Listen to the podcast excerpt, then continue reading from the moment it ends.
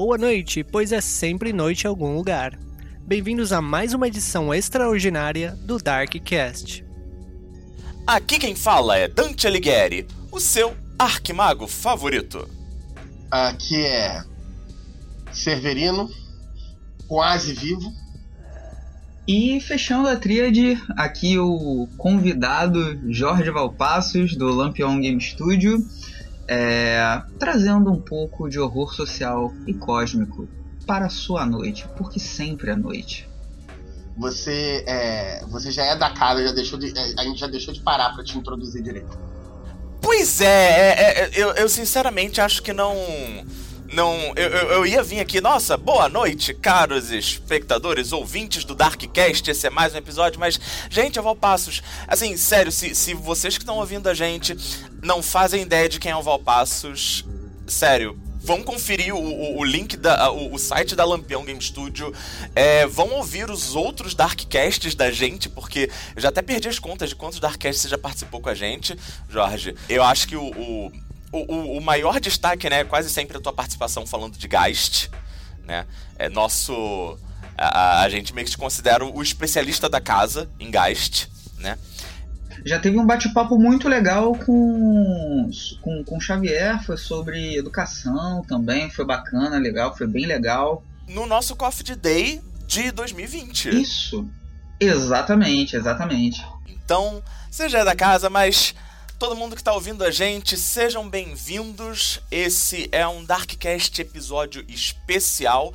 Interrompemos aqui a programação do nosso Capitalismo of Darkness para bater esse papo com o Jorge Valpassos, professor, escritor, desenvolvedor, investigador do paranormal, mago lacunar, ceifador e muitos outros títulos que eu acho que não cabe nem num, num cast de uma hora.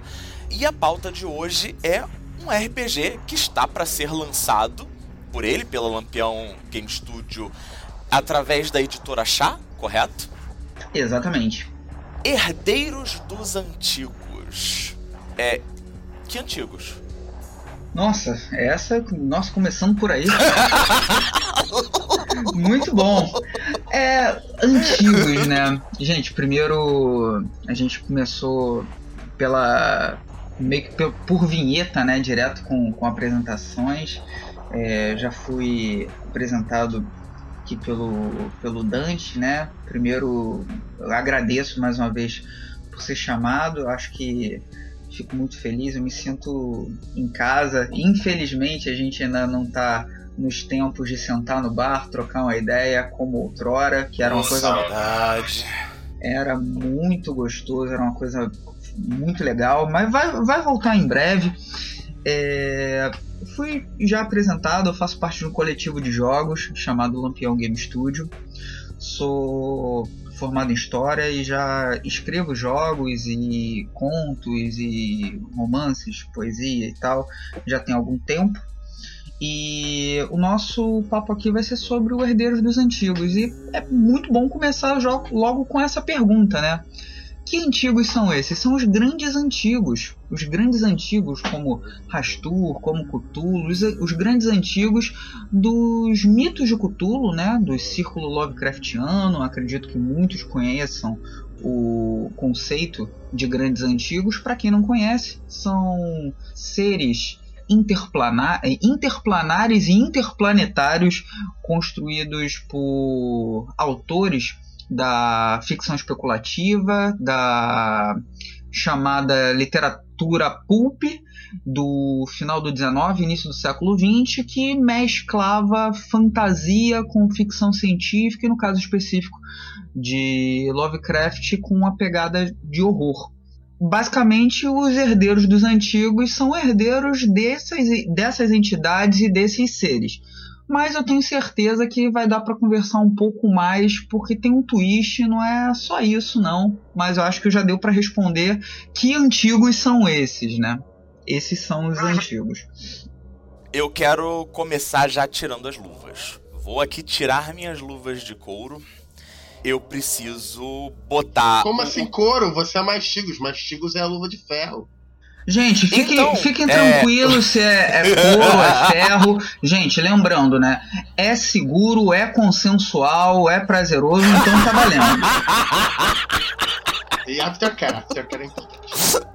Olha só, o que que o que que a Lampião Game Studio, um, um coletivo de jogos que preza por jogos diversos, jogos inclusivos, é, é seguramente o, o, o grupo, o coletivo de, de escritores e desenvolvedores de RPG mais progressistas e mais antenados a questões sociais que nós temos atualmente no Brasil, o que vocês estão fazendo dando bola para um cara notoriamente racista como Lovecraft?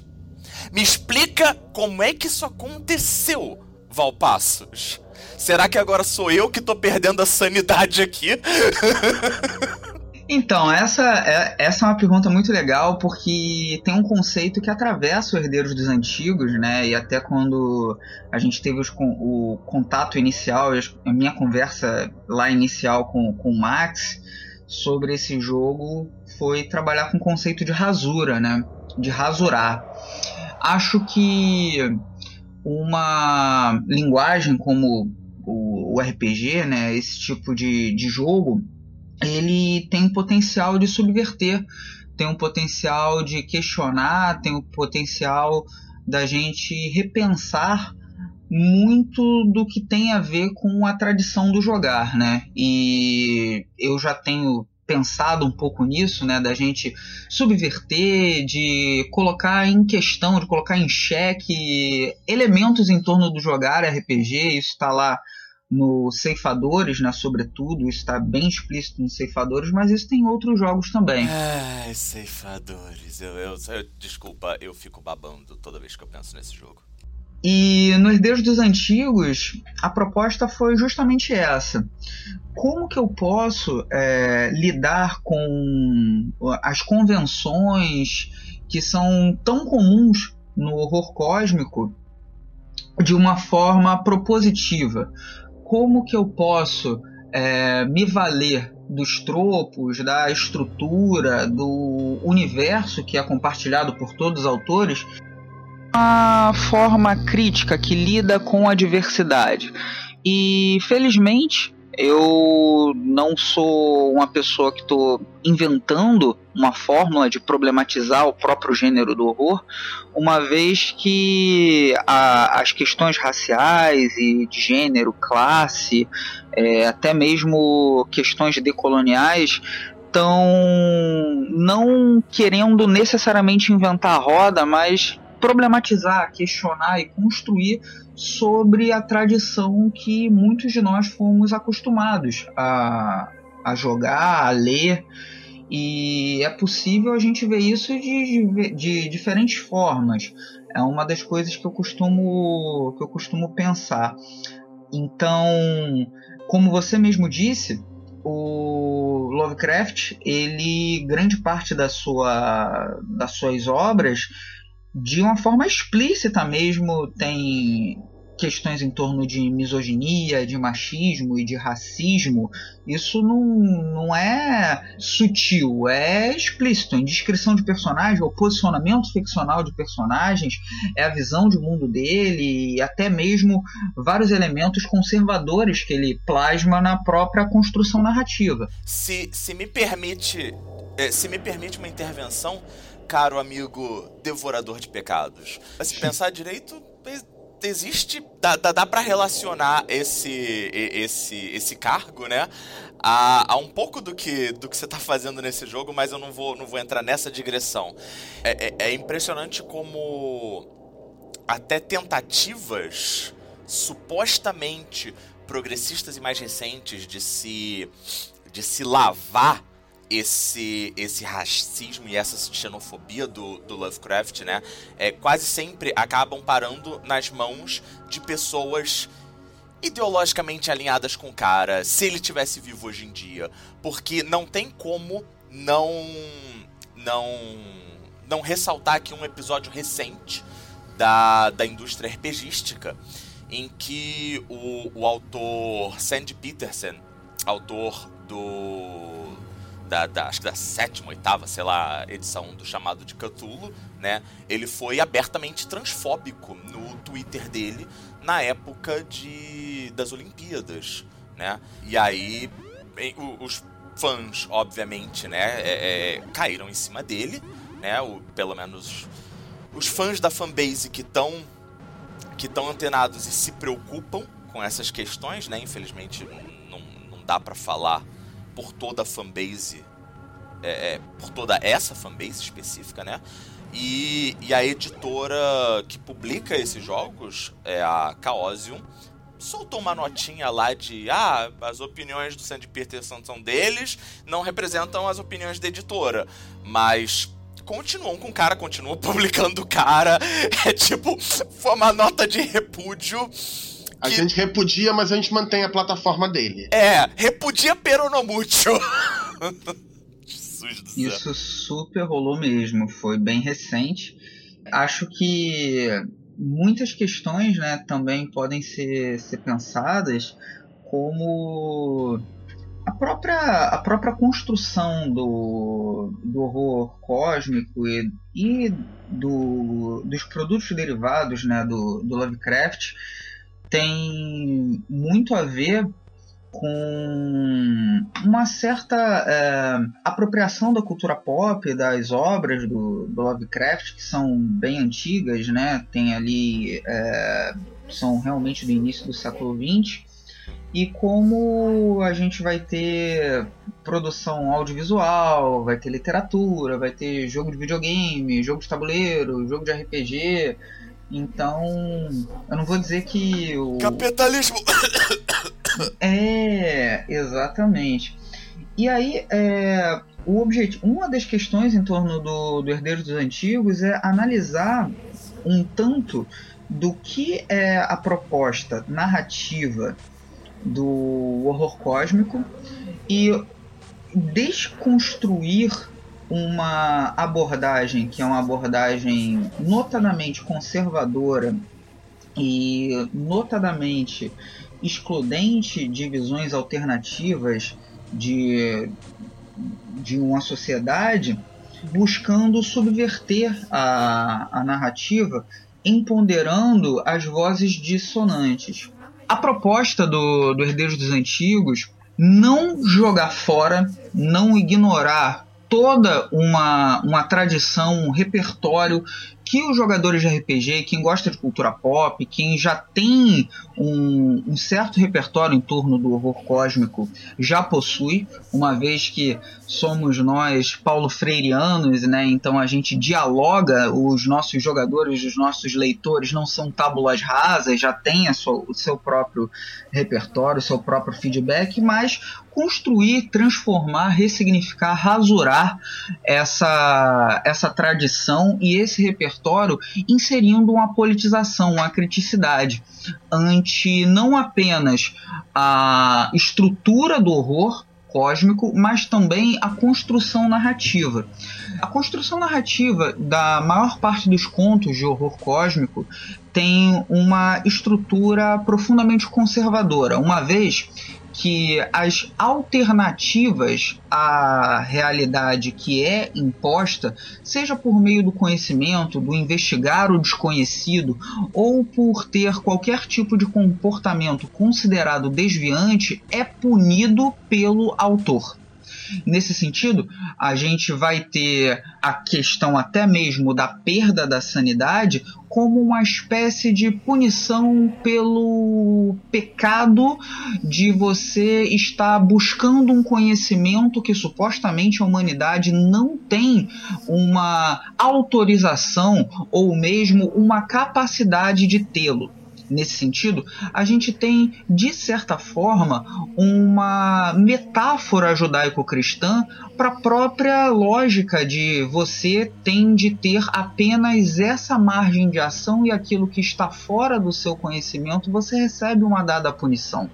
Eu, eu queria adicionar que essa, essa lógica da, da sanidade, né, ela. O, lembrando que o Lovecraft é de início do, do século XX.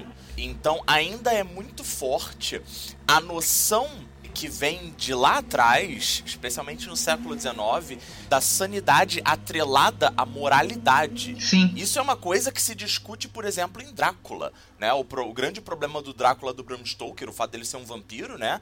O que ele. O, o, o que ele corrompe as pessoas é porque ele tá tirando as pessoas do caminho moral cristão. Esse é o maior problema. Chupar sangue é secundário.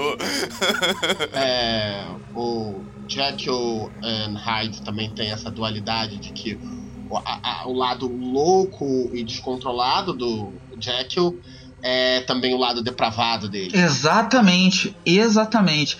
É, e essa questão da gente estar tá pensando no que é o desviante sendo o que é imoral, o que é perverso, e aí a gente está lidando literalmente com a perversidade, ou usando né, o vocabulário do 19, né, os invertidos também, todas essas questões que a gente vai encontrar de alienista, aqui no caso do Brasil, até se a gente estiver pensando mesmo no, no horror gótico. Então, é, todo esse esse caldo cultural é somado ali nos livros de literatura pulp, no, nas revistas, né, na, na Weird Tales e tal, com a ficção especulativa em torno de ficção científica, que mais para frente vai dar não eram os deuses astronautas, aquelas coisas que certamente dão calafrios em quem é historiador. Mas o que é interessante é que nesse cadinho ali a gente tem o Lovecraft que está escrevendo também em um cenário, em um contexto que é um contexto de reconstrução do, do jogo político estadunidense pós as agruras da guerra civil, então a gente está tendo uma ascensão de um discurso conservador muito forte, e esse discurso conservador que vai sustentar as leis de Jim Crow, que vai praticamente. Birth of a Nation, Ex o filme Birth of a Nation. É, o, que foi exibido na Casa Branca, né? Eu sou arquimago com mente, mas não necessariamente nossos ouvintes são. Então, por favor, leis Jim Crow, Birth of a Nation, se é, é, Severino e, e Valpassas podem falar mais um pouquinho disso?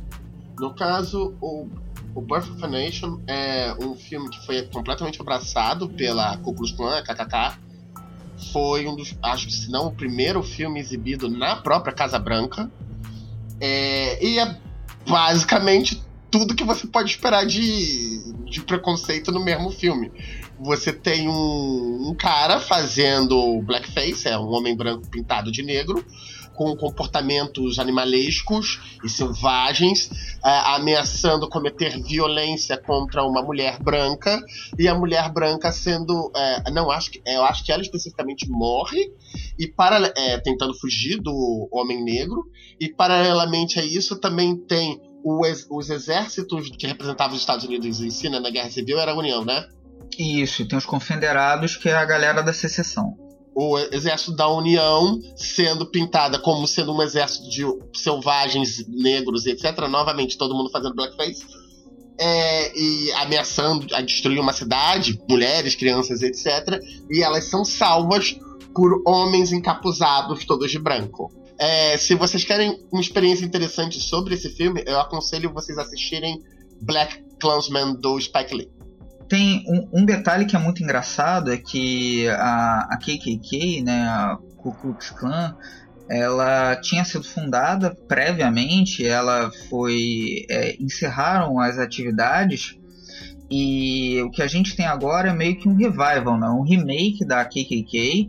E esse revival é um revival feito com base na indumentária do filme Birth of the Nation, que é uma das coisas que é, é muito curiosa, porque a indumentária da KKK atual é um cosplay da é, é, é, muito muito curioso a gente observar isso que é literalmente uma tradição inventada.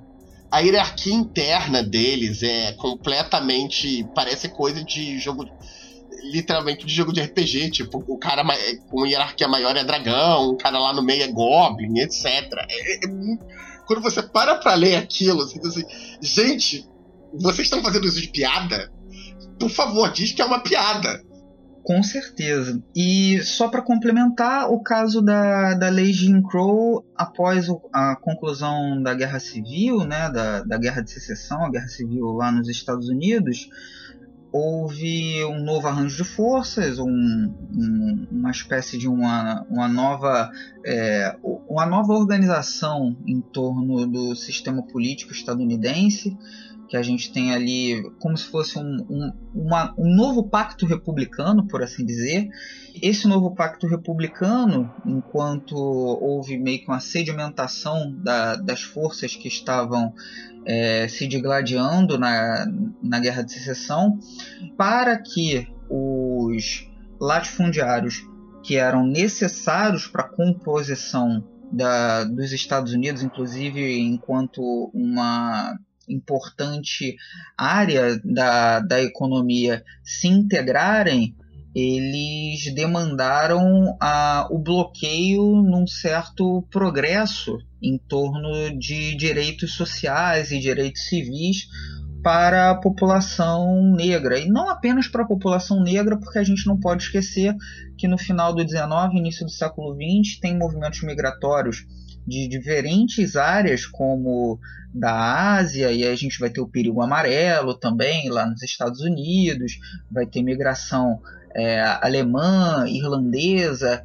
e italiana. A população originária dos Estados Unidos propriamente Exatamente. dita que também são jogados no mesmo saco. E aí são tem um arrefecimento né, de leis que excluem é, populações né, de colored people, que liter, é, havia esse é, era esse o, o, termo utilizado, né, pessoas de cor, é, para ter literalmente um apartheid, né, desde não ter direito à propriedade, coisas que vão é, vocês podem achar que isso é uma coisa. Ah, não, mas as, os direitos civis foram alcançados na década de 60 e 70 e esse problema foi resolvido. Teve a Battle of Los Angeles em 92, que são ecos disso conflitos raciais questões latentes que teve os riots, as questões que não estão resolvidas até hoje. Se a gente não quiser olhar para o Black Lives Matter e questões contemporâneas, mas que ecoam no, nessas leis de Jim Crow que literalmente é um apartheid, né? Inclusive um moço chamado Adolf, Adolfinho. ele olhou com bons olhos para a legislação estadunidense dessa época. Ele escreveu comentários elogiosos para isso que foi feito. Reza a lenda que parte da proposta dos campos de concentração do, do senhor Adolfo foi baseada em como os Estados Unidos lidava com as suas minorias parte da, das ideias de propostas, etc., era esse esquema aí. É, só trecho.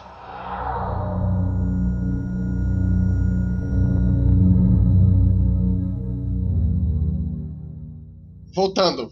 Pois é. Vamos, voltando ali à questão do, do Lovecraft, além dessa questão de uma narrativa profundamente conservadora que pune comportamentos que são supostamente desviantes e qualquer tipo de é, populações que supostamente estão buscando ordenamentos sociais que são alheios às estruturas que são dadas, o horror ele é construído sobre tipificações daquele que é estrangeiro, do que é o desconhecido. E isso é tão é, apresentado em questões de. Em, em arquétipos, caricaturas e raciais mesmo, e até mesmo em representações orientalistas em torno é, de leituras estereotipadas de diferentes espiritualidades, sejam elas orientais, como a gente vai ter grandes antigos como Schagner Faltan, que vai ter uma certa é, leitura em cima de, de é, deuses hindus, a gente vai ter é, apropriações em torno de deuses do Egito, é, da Mesoamérica, com Ig, né, que tem a ver com cultos a deuses serpentes. A ideia de confusão, que aí supostamente os egípcios fizeram com a adoração ao a divindade deles Amun, e aí na verdade sendo a, a o Amon Gorloth do Lovecraft. Exatamente. Então, é um troço que sempre me incomoda um pouco esse negócio de tipo, ah não, vocês, é, vocês entenderam errado a religião de vocês. Ela faz parte aqui do meu mito maior e eu sei qual é a verdade sobre a religião de vocês. Exatamente. E, e o, mais, o mais curioso nisso tudo é que todas essas apropriações culturais que são feitas ali pelo Lovecraft, elas não consideram aqueles povos como uh, agentes da sua própria história, mas puramente serviçais, cultistas, é, pessoas que estão a serviço de uma entidade que, por sua vez, é irracional, amoral e que aqueles que estavam ali simplesmente como o seu séquito é, reproduziam sacrifícios e coisas bestiais e etc. Então a gente consegue ver, para além dos coadjuvantes e das vítimas, essas minorias, os grupos minoritários, uma estrutura narrativa que insere como mecanismo de punição uma cosmovisão distinta da normativa, da normalidade, e é isso que constrói uma, a atmosfera do horror ok, a gente já tem dentro dos movimentos sociais, desde as décadas de 70, 80, profundas críticas em torno do horror Lovecraftiano, e isso fica cada vez mais é, forte, sobretudo no nosso mundo. Que a gente tem uma grande produção audiovisual, de videogames e as distintas minorias entre aspas, né, os grupos que são subalternizados, eles denunciam, fazem inúmeras críticas. No Herdeiros dos Antigos, eu busco é, dialogar com esses movimentos também enquanto uma pessoa periférica, estou à margem do que, que é considerado né, o mundo do norte global, branco, cis, hétero, é, então eu já me é, posiciono à margem dessa normalidade, mas o que, qual é a proposta? A proposta não é de negar que esses horrores realmente dialogam com as populações marginalizadas, mas no lugar de as colocar enquanto os antagonistas e só os, os senescais, os cultistas, aqueles que são os vilões das histórias, é ressignificar isso fazendo com que justamente os poderes que esses herdeiros dos antigos possuem são os poderes que podem é, rasurar, transformar e subverter uma sociedade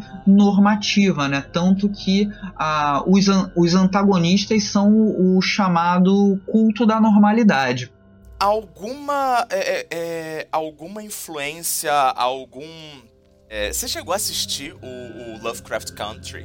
O, é assim, Country seriado. mesmo. Country, beleza.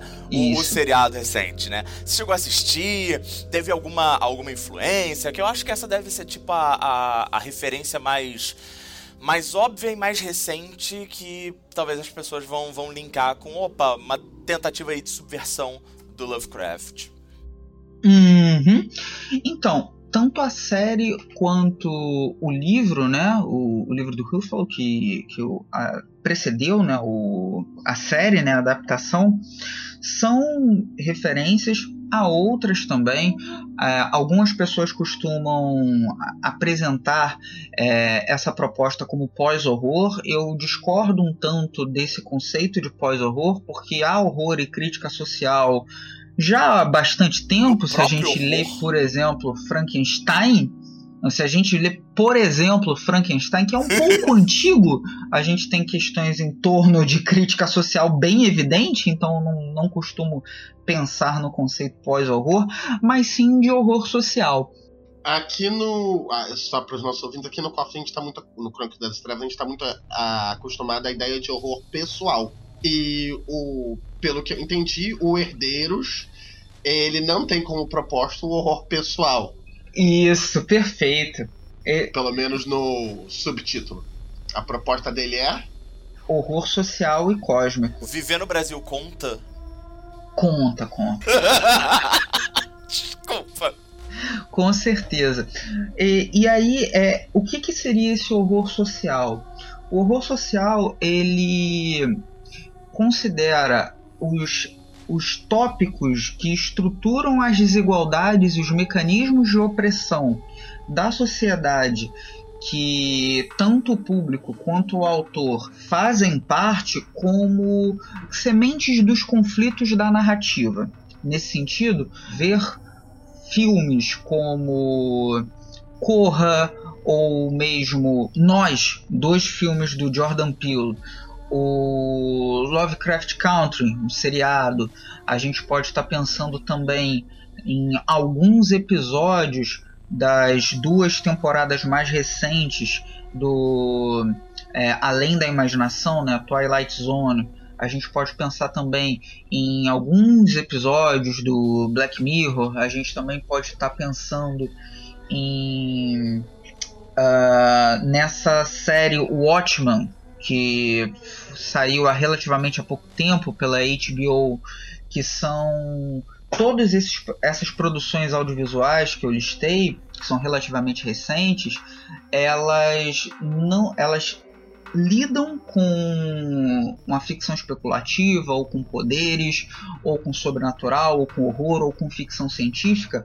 sem ter nesses elementos um gatilho para um escapismo, mas uma forma da gente evidenciar, da gente expressar com mais profundidade as agruras, os conflitos sociais, os conflitos que formam a nossa coletividade. Então, o horror social, ele sim vai ter elementos que são elementos que são é, de desconforto, de repulsa, de, de violência, de desconforto de uma forma geral. Porém, eles não são alheios do universo que nos cerca.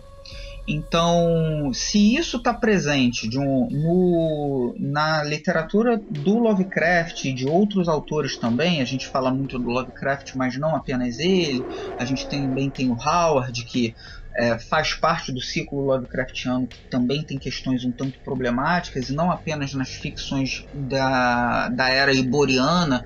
O Howard ele também tem outras, outras produções de contos né, do fantástico ali.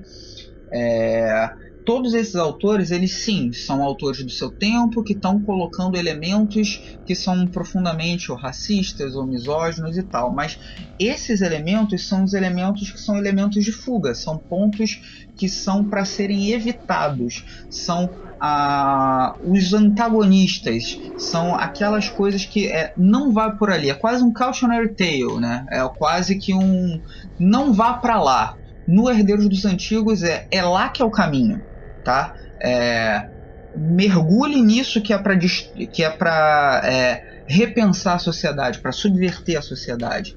Então, quase fazendo um, um diálogo com The Loyal, que é outro jogo meu, a, a, e meu e do Rafão, no caso The Loyal, no lugar da gente estar tá lutando pela manutenção do status quo, no Herdeiros dos Antigos a gente tem um diálogo com The Loyal, uma vez que a gente está ali com um convite para destruir o status quo, para gente literalmente é, quebrar as estruturas que formam essa sociedade desigual a partir do momento que você desperta, que você se vê como alguém que possui esses poderes que são poderes considerados horríveis por uma sociedade que é uma sociedade normativa, né?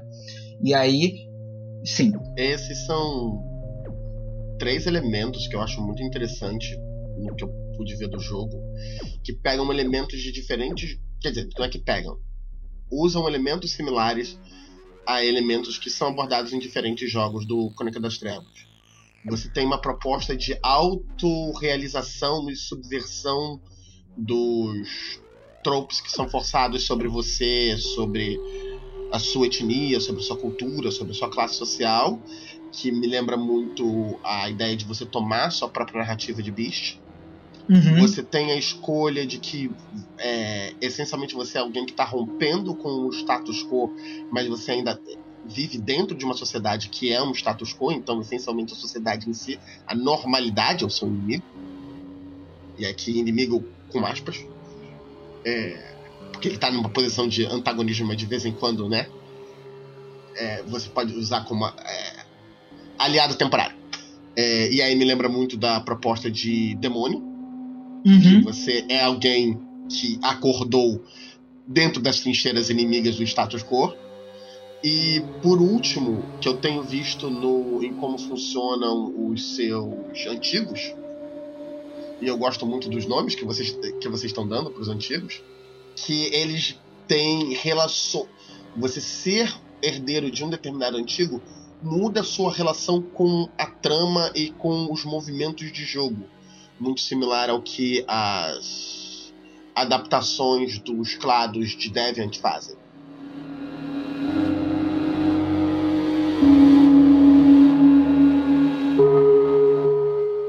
Aliás, isso, isso entra diretamente no que eu, no que eu ia, ia perguntar. Caro amigo Valpassos, como que Herdeiros dos Antigos faz essa subversão e, sabendo que é um jogo que se utiliza do motor do Apocalipse, do, o- é- ele é powered by the Apocalypse, por que a escolha desse, desse sistema para esse, esse jogo? E, e, enfim, como Herdeiros dos Antigos vai trabalhar para subverter essas. to- todo, to- todo esse lamaçal Lovecraftiano. Isso é bem bacana. É, essa é uma questão que é uma questão muito boa. E, poxa, primeiro que o Severino ele foi até mesmo em referências da própria escrita do do, do Herdeiros, Herdeiros Antigos, pra galera que tá acompanhando aqui o, o Darkcast, ele tem camadas que quem joga Chronicle of Darkness vai conseguir observar com muita clareza ali que tem diálogos com estruturas não apenas para a gente pensar nos arquétipos dos personagens, mas até mesmo numa estrutura de coletividade, que é uma segunda camada que o Herdeiros dos Antigos possui, que você constrói coletividades que seriam os cultos, que vão ser como as crews do, do Geist, e você vai ter movimentos específicos ali para essa coletividade também. É, enquanto um herdeiro do antigo, você assume um- uma cartilha, para quem não conhece, um jogo que é Powered by the Apocalypse, um jogo que é movido pelo motor do Apocalypse World, que impulsiona vários outros jogos, como Dungeon World, o, ah, aqui no Brasil saiu o Desmortos, tem o Legacy, tem pela editora Shaw Glitter Hearts, então tem uma série de jogos que utilizam esse sistema. Qual é a base, qual é a proposta desse sistema de regras, né? dessa engine? Você eh, interpreta um personagem arquetípico e assume uma cartilha ou um pequeno manual que possui movimentos, que possui jogadas que são específicas, eh, mais voltadas àquele arquétipo. No caso do Herdeiros dos Antigos, esses arquétipos, cada um dos arquétipos básicos que o livro possui, se relaciona com um dos grandes antigos, como falado anteriormente. Então você descobre, por exemplo, que a sua herança se relaciona à classe trabalhadora e às manifestações artísticas de uma leitura bretiana do, do Rastur. O que, que eu fiz? Eu peguei a proposta do Ambrose Pierce, da ideia do, do Rei Amarelo sendo uma peça montada ali no período que a gente está tendo Revolução Industrial e a gente normalmente costuma separar toda uma formação de classe do de uma entre aspas suposta erudição da de uma formação artística a gente subverte isso e vê que sim não há problema nenhum de ser um trabalhador e também ser uma pessoa que é dedicada às artes. Então, esse seria o herdeiro do Rei Amarelo, ou do Inominável, ou de Rastur, alguém que tem a sua herança relacionada à sua classe social, junto a uma leitura artística da sua própria vida, da sua própria existência. A gente vai ter, por exemplo, a Serpente, que é um, uma herdeira que se relaciona com Ig, que é o grande antigo em torno ali das serpentes e que vai lidar tanto com a provocação quanto com a sexualidade. A gente vai ter a chama viva, por exemplo, que é de Kútuga, que é um herdeiro, uma, uma herança que vai ser mais voltada a uma proposta de ação direta, de subversão, de uma leitura mais é, anárquica e mais de enfrentamento. Então a gente vai ter os diferentes é, arquétipos de populações marginalizadas, seja por gênero, por, é, por questão étnico-racial, é, por várias questões em torno da, das nossas múltiplas pertenças, e é interessante a gente deixar bem claro que são leituras interseccionais, ou seja, é, não é porque você. É, como eu posso dizer, tá jogando com o arquétipo da serpente que você tem que jogar com o povo originário, por assim dizer. Não, você pode ser um, uma, uma pessoa indígena, um guarani, um chavante, um escuru, e que é urbano e que você manifesta a sua herança uh, enquanto desperto, né? que tem a ver ali com, com a questão de ancestralidade, então não é determinístico, né? é uma questão interseccional. Então, beleza. E isso seria uma discussão se o, o jogo só estivesse apresentando com o modo de jogo tradicional. Uhum. Com certeza. Né, de se jogar RPG. Entre aspas. Mas pelo que eu vi aqui, não é só esse modo de jogo tradicional. Não, não. E, e, isso, né? O, o Herdeiro dos Antigos ele tem os modos de jogo diferentes, mas eu queria, antes de chegar na, no modo de jogo, responder ao Dante que ele perguntou o porquê o Apocalipse Engine. Eu falei um pouquinho, mas a questão em torno do Apocalipse Engine, né, do PBTA, é que primeiro que ele é um jogo que ele tem uma aprendizagem relativamente simples, você usa dois dados de seis lados para jogar, não tem tanta questão é, de dados diferentes e tantas mecânicas, você tem ali a sua cartilha, e mas tem um outro uma outra questão que é uma questão que para mim é fundamental pro game design para construir o Herdeiro dos Antigos, que é em jogos é, que normalmente lidam com o horror cósmico, o papel do narrador, do mestre de jogo ou do guardião, ele solicita testes e ele tem a questão em torno da sanidade, da vitalidade, da estabilidade como algo que é mandatório e que é decidido pela subjetividade do narrador. E os jogos Powered by Apocalypse, só os jogadores que normalmente rolam os dados e eles é que fazem as escolhas de acordo com os resultados que são feitos, que são obtidos.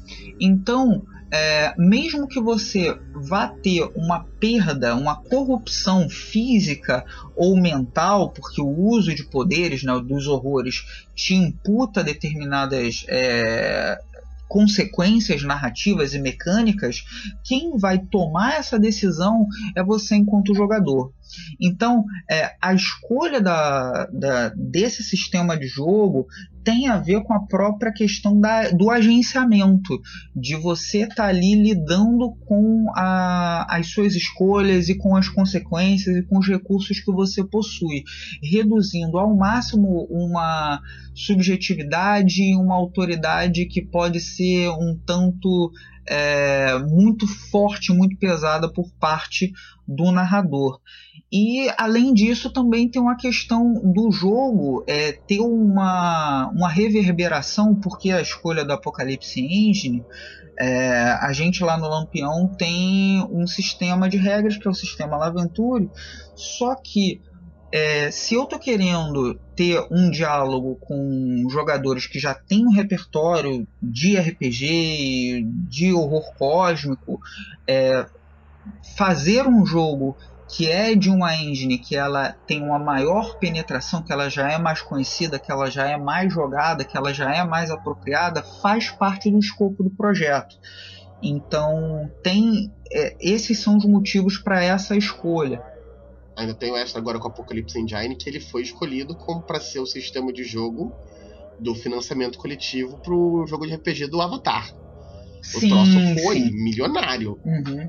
Então, se antes o, o Apocalipse tinha uma, de certa forma, uma pegada um pouco mais indie, né? Só um, menos gente conhecia. Agora tá um pouco difícil de dizer que pouca gente conhece o Apocalipse. Verdade. Porque é uma bela proposta vocês estarem usando um jogo, um sistema que veio de ser indie e que está se tornando mais popular. Com certeza.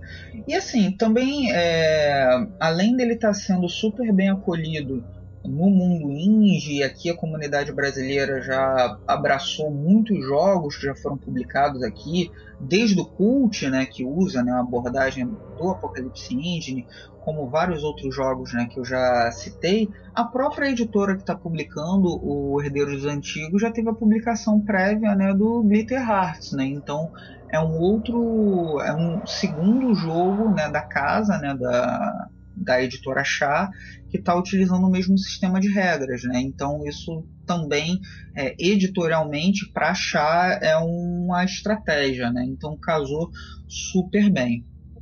Como você estava falando antes, né? A, a gente está discutindo aqui como o Herdeiro dos Antigos vai, vai subverter esses, é, esses problemas Lovecraftianos.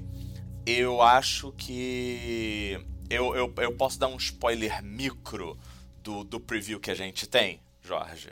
Micro, bem micro. É uma, é uma, é uma questão de redação. Claro. Seguindo a máxima que tem, tem aí na internet, que é se tem nerdola triste, eu tô feliz, né? Herdeiro dos antigos usa pronome neutro na sua redação. Ih, vai dar treta? Pronome artigo neutro, sim. Vai dar treta? Gosto.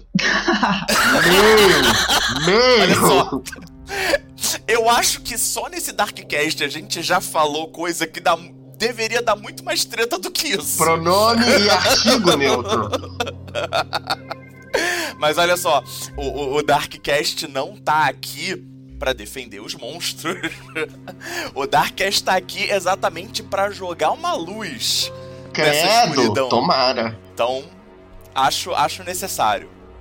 É, é, Agora, agora tem, um, tem um detalhe, tem um detalhe assim, antes que as pessoas venham com aquele chororô de quem não lacra não lucra, quem lacra não lucra, essas coisas todas, é, vamos pensar com um pouco de cautela. Gente, Herdeiros dos Antigos, ele é um jogo que ele é um jogo sim com política, é um jogo de horror social, é um jogo para a gente lidar não apenas com resistência sobrevivência, mas com a expressão plural e diversa de populações, de grupos sociais que são marginalizados.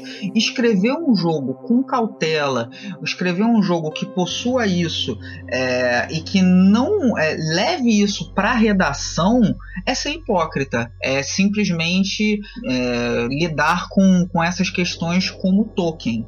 Então eu até queria destacar que Herdeiros dos Antigos ele teve todo um tratamento editorial que passou por pessoas diversas em todas as etapas da produção. Tem pessoas não binárias na ilustração, tem é, leitores sensíveis trans, indígenas, tem pessoas que não são é, hétero, cis na revisão. Então a gente tem toda uma, toda uma diversidade em toda a cadeia produtiva. Então, Herdeiros dos Antigos tem ali a Alissa e o Aretze com a, com a leitura sensível, a gente tem a Ray Galvão na revisão, a gente tem Cris Viana na diagramação, a gente tem a Ariel Nora fazendo as ilustrações, Thiago Mota também. É, então, é, eu que também não sou exatamente, eu não sou o, o, nerdola branco comedor de frango frito. Então é, é, isso, gente. E que vota lá no Trump e etc.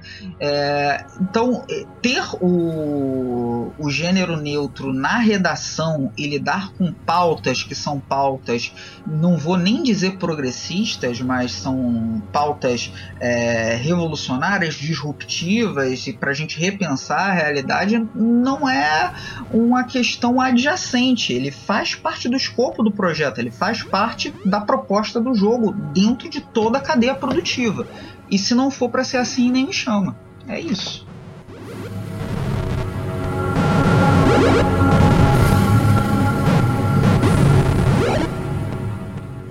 Quero te fazer aqui uma indagação sobre esse título aí que vocês puseram nesse spoiler do o título pro quarto capítulo. Dá, dá, o título inteiro, jogando como uma divindade exterior. O que, que você quer O que, que você quer dizer com jogando como?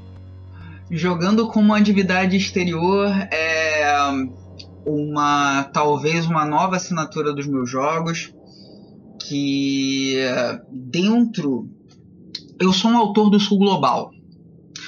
O Sul Global ele tem algumas tradições do jogar, do videogame, da amarelinha, do jogar jogos de tabuleiro, jogar RPG, que não dissocia do jogar a gambiarra.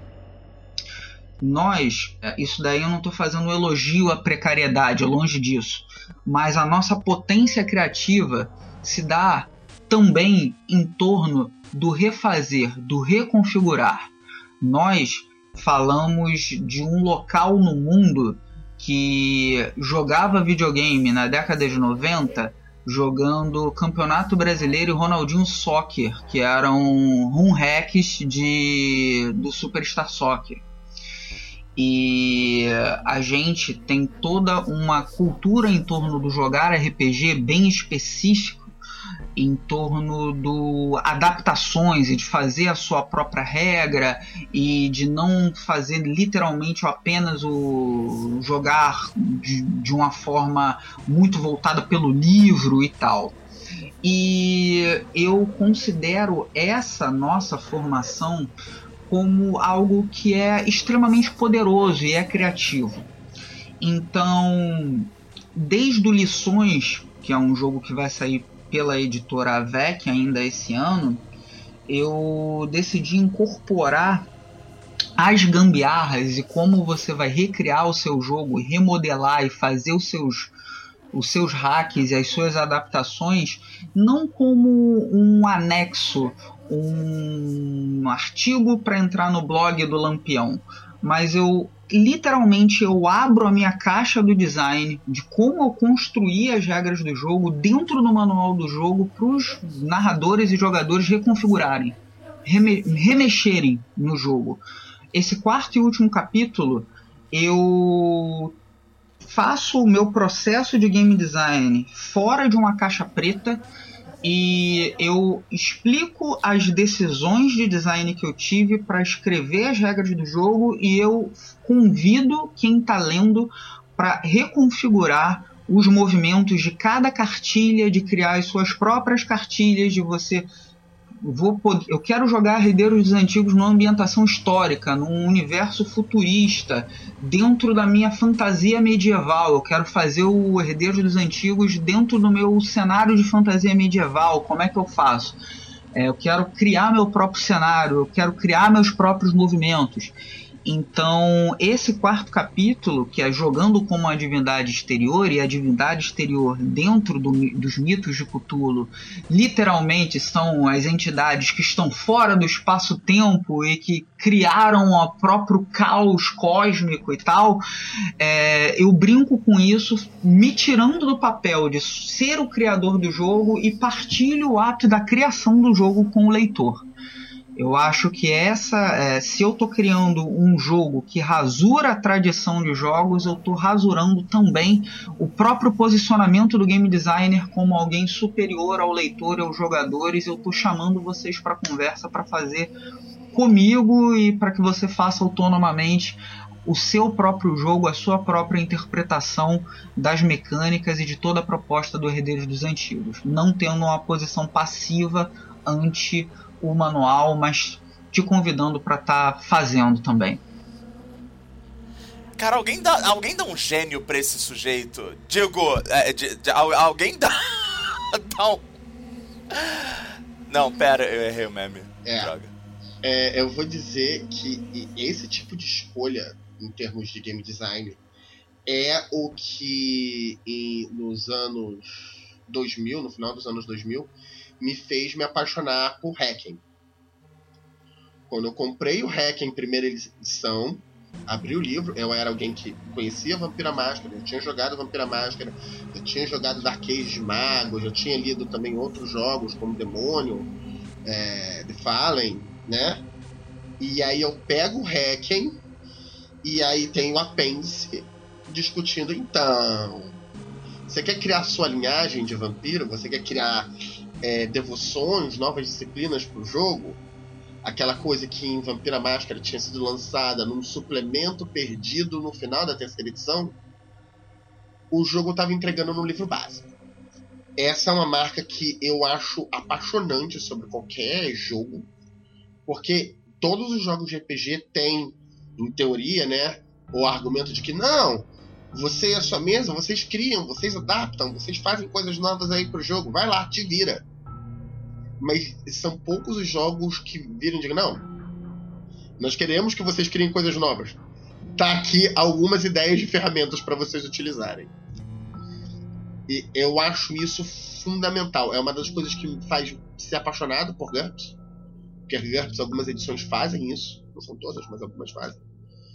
E é o que me apaixonou. Uma das coisas que me apaixonou, me enlouqueceu como hacking e é, é sempre uma marca de um bom jogo, na minha opinião.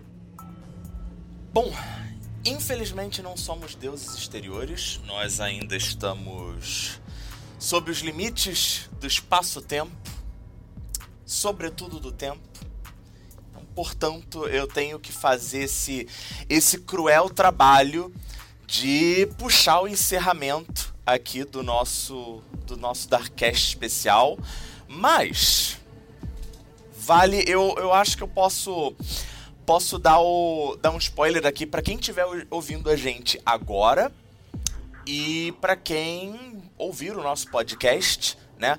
No dia 30 de outubro, exatamente um mês da, daqui da, do dia da gravação que está acontecendo, né? No dia 30 de outubro de 2021, ocorrerá o Dia das Trevas, um evento nacional já tradicional aqui dos Cronistas das Trevas. Dessa vez a gente, né, alterou o nome do evento, alteramos o escopo. Nós queremos RPGs disruptivos e nada mais disruptivo do que herdeiros dos antigos. Então, saibam que nosso queridíssimo Jorge Valpassos, nossa sopinha de abóbora, ele vai narrar uma mesa de herdeiros dos antigos no nosso Dia das Trevas, dia 30 de outubro, sábado. Aqui tem novidade! Aqui tem novidade! Aqui tem informação. Aqui tem informação. Então, quem, quem teve o privilégio de ficar com a gente nessa gravação ao vivo, até agora, para quem não sabe, todas as gravações do Darkcast são ao vivo, ocorrem no servidor do Cronistas das Trevas. A gente costuma avisar nas, no, no, nas nossas páginas, no blog, enfim e quem estiver ouvindo o nosso Darkcast, que vai ser lançado antes do, do Dia das Trevas. Me desculpa aí pelo aperto, Bruno. Bruno, nosso querido editor.